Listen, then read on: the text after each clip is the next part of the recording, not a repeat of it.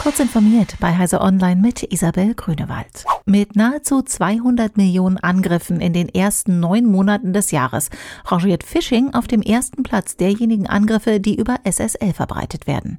Das ist eines der Ergebnisse des State of Encrypted Attacks Report von Zscaler, für den das ThreatLabs-Team des Unternehmens mehr als 6,6 Milliarden in der Zscaler Cloud erkannte Angriffe analysiert hat. Als einen Faktor des explosionsartigen Wachstums nennt Zscaler die Corona-bedingte Zunahme Zunahme der Nutzung von Collaboration- und File-Sharing-Anwendungen aus der Cloud. So versteckten sich 30 Prozent aller SSL-basierten Angriffe in Diensten wie Google Drive, OneDrive, AWS oder Dropbox. Bei Apples gestriger Keynote wurde viel von den Neuerungen der ersten drei ARM-Maschinen gesprochen.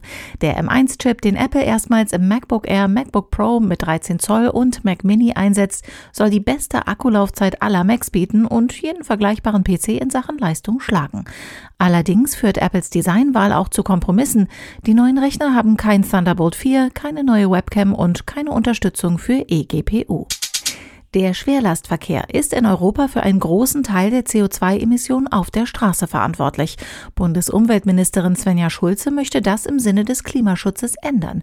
Sie hat daher die EU-Verkehrsminister aufgefordert, sich schnell auf eine Einbeziehung des Treibhausgasausstoßes in die Lkw-Maut zu einigen.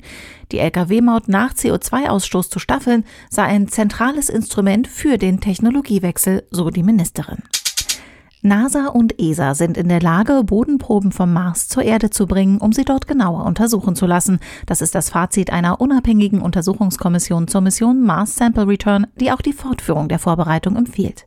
Mit dem Mars Rover Perseverance ist das erste dafür notwendige Raumfahrzeug bereits auf dem Weg zum roten Planeten.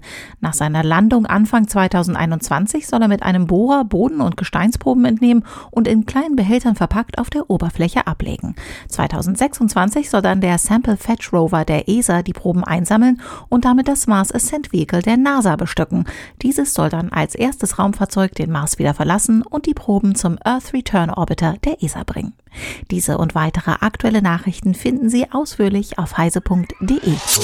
Werbung die Intel vPro-Plattform ist für Unternehmen konzipiert und weit mehr als nur ein Prozessor. Die umfassende Plattformtechnologie erfüllt nicht nur die Anforderungen ihrer IT, sondern auch die Wünsche ihrer Mitarbeiter. Die Intel vPro-Plattform vereint erstklassige Leistung, hardwarebasierte Sicherheit, moderne Fernverwaltbarkeit und Stabilität, sodass sie Unternehmensproduktivität beschleunigen, Daten besser schützen und von überall ihre PCs verwalten können. Gehen Sie auf intel.de slash more with vPro und erfahren Sie mehr. Intel vPro Plattform. Built for Business.